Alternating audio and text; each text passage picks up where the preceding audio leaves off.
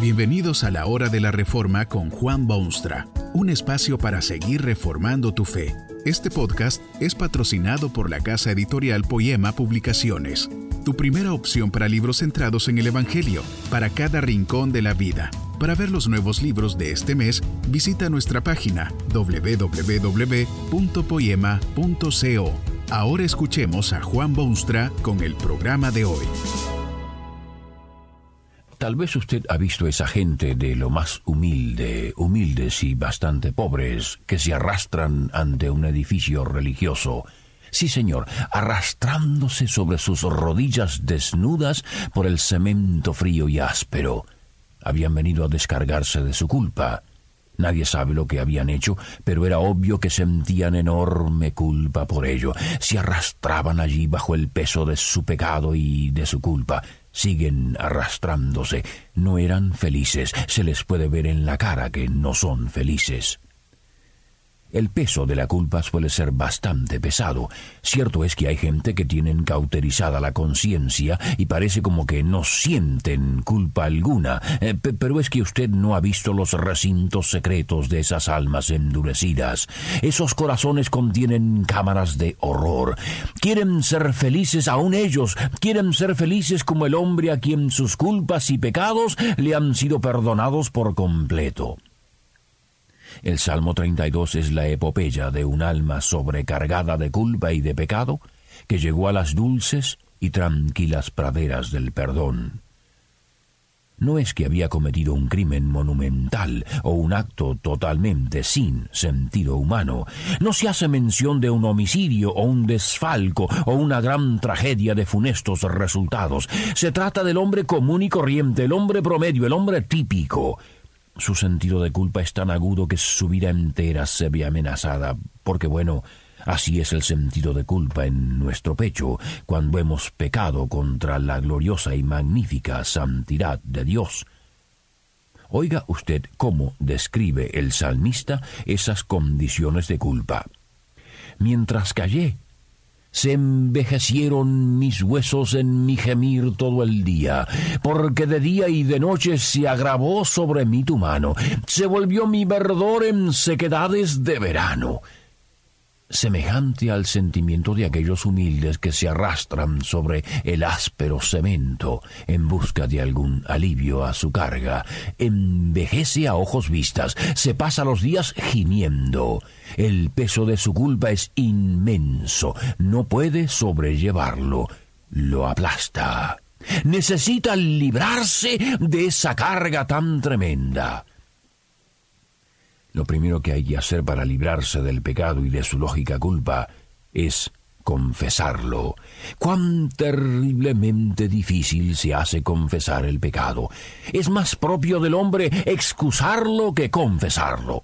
Aún Adán, que no había refinado aún el arte de las excusas humanas, trata de librarse de culpa diciendo que fue su compañera, y ésta a su vez trata de librarse de la culpa también afirmando que fue quizá la serpiente. Es que resulta sumamente difícil para el hombre confesar que ha hecho mal. El salmista mismo tuvo que experimentar los abismos del precipicio, agotamiento casi total, antes de sentirse obligado a confesar su pecado. No le fue fácil confesarle a Dios sus maldades y transgresiones y errores y su condición lamentable. Pero le declaró a Dios en detalle y ni siquiera hizo un mínimo esfuerzo de tergiversar o encubrir algún pequeño detalle. Mi pecado te declaré, nos informa, y no encubrí mi iniquidad. Dije, confesaré mis transgresiones. Confesó sus pecados. Confesar. Pero, ¿a quién? Esto es importantísimo, primero, porque la escritura da muy claras indicaciones sobre esto, pero también porque parece ser cosa tan difícil para el que ha pecado y siente culpa. La tendencia casi inevitable del hombre es tratar de esconderse, o, o en el mejor de los casos, buscarse algún mediador ante quien confesarse. No tiene el ánimo suficiente como para dirigirse directamente al Dios que ha ofendido. Por supuesto que siente temores de hacerlo. Es esa culpa que siente. Fue por esta razón que en todas las instancias posibles Dios trató siempre de enseñar al mundo que no debe recurrir a esos intermediarios, sino que debe dirigirse directa y personalmente a Él. Es claro que muchas costumbres se han arraigado y muchas tradiciones se han establecido, pero la verdad es que Dios siempre quiso que sus criaturas se dirigiesen directamente a Él, especialmente en esto de confesarse, porque es contra Él que se peca. Los salmos todos manifiestan esa línea de comunicación entre los hombres y Dios. Esa confesión ha de ser deliberada, bien pensada, Usted puede ver en este salmo las agonías de esta alma confesante. Ha pecado, pero luego calla su culpa. No le habla a nadie de sus actos y menos de su sentir. El cuerpo empieza a demostrar las angustias de su espíritu atormentado. Se pasa los días gimiendo de dolor interno. Seguramente inventó mil excusas y explicaciones y razones por lo que había hecho, pero nada de todo esto le concedió paz para su alma y calma en su espíritu. Deliberadamente, pensadamente, llega a la conclusión de que su único y quizá último recurso es confesarle a Dios, sin reservas, sin excusas, sin encubrir absolutamente nada. Otra característica de la confesión que triunfa en la vida es que debe ser completa. Si usted ha pecado 10 kilogramos de pecado, no piense que con confesar 8 kilogramos las cosas van a transformarse de lo que es ahora miseria en alegría sin límites. El salmista menciona este factor cuando específicamente afirma que al declarar su pecado no encubrí mi iniquidad. Es como si hubiese abierto su corazón de par en par todas las puertas y todas las ventanas y hubiese invitado a Dios a entrar y examinar todos los rincones y recovecos y curvas de ese complicado organismo. Es como si se hubiese puesto bajo el microscopio de Dios y le hubiese dicho a Dios que mirase y viese hasta el más insignificante detalle de su condición horripilante. No encubrió absolutamente nada ante aquel que todo lo ve y nada se le escapa. Sí, sí, sí, confesó esos grandes pecados que pesaban tanto sobre su mente, pero también aquellos pecadillos que creía ya olvidados por todos y ciertamente no pensó jamás que Dios tenía en mente. ¿Qué transformación tomó lugar? Nadie puede describir lo que ocurre cuando el pecado se confiesa, solo se puede experimentar o leerse de ello en la palabra de Dios. Una especie de alivio indescriptible, de hondo suspiro de paz interior circunda el alma y aquieta el espíritu. Es lo que se llama el perdón perdón de los pecados. Dios siente deseos muy fuertes de perdonar, pero le resulta sumamente difícil perdonar si no hay primero confesión. Esto fue lo que dijo un gran apóstol de Jesucristo. Si confesamos nuestros pecados, Él es fiel y justo para perdonar nuestros pecados y limpiarnos de toda maldad. Para obtener el perdón, hay que confesar. Confesión y perdón.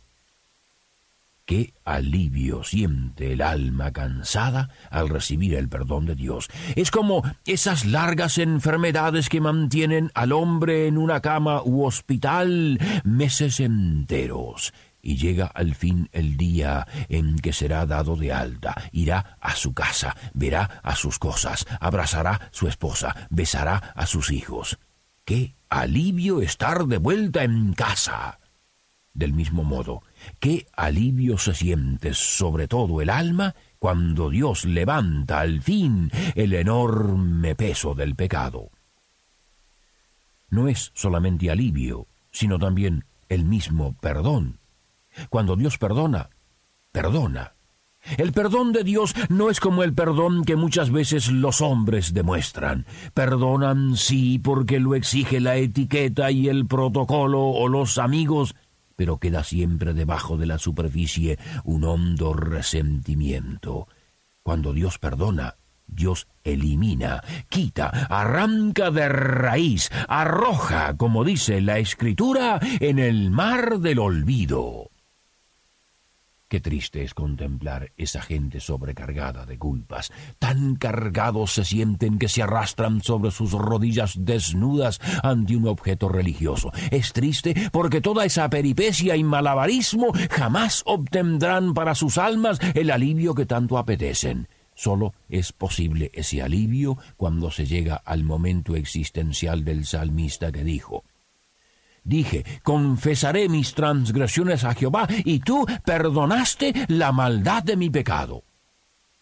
Qué triste ver tanta gente que ni siquiera se arrastran sobre el frío cemento, sino que siguen llevando encima ese peso enorme. Triste, porque ese peso los llevará a la destrucción final. El salmista se sintió bienaventurado y dice que bienaventurado es todo aquel cuya transgresión ha sido perdonada y cubierto su pecado.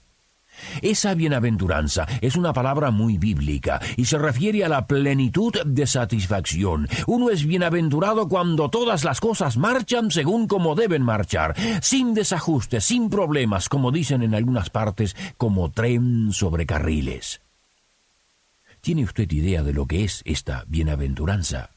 Quizá vive rodeado de pesadillas y de monstruos y de culpas y de fantasmas que atacan su mente y hacen sangrar su corazón. No tiene paz ni tranquilidad. Le falta la bienaventuranza. Eso es porque le falta el perdón de Dios. Sus pecados lo están aplastando, su culpa lo tiene aprisionado. Confiese sus pecados y Dios le perdonará. Así será bienaventurado. Que este mensaje nos ayude en el proceso de reforma continua según la palabra de Dios. Si quieres profundizar en la exposición bíblica, puedes buscar más recursos en www.poema.co. Allí encontrarás libros que te ayuden a entender la palabra de Dios y aplicarla a tu vida.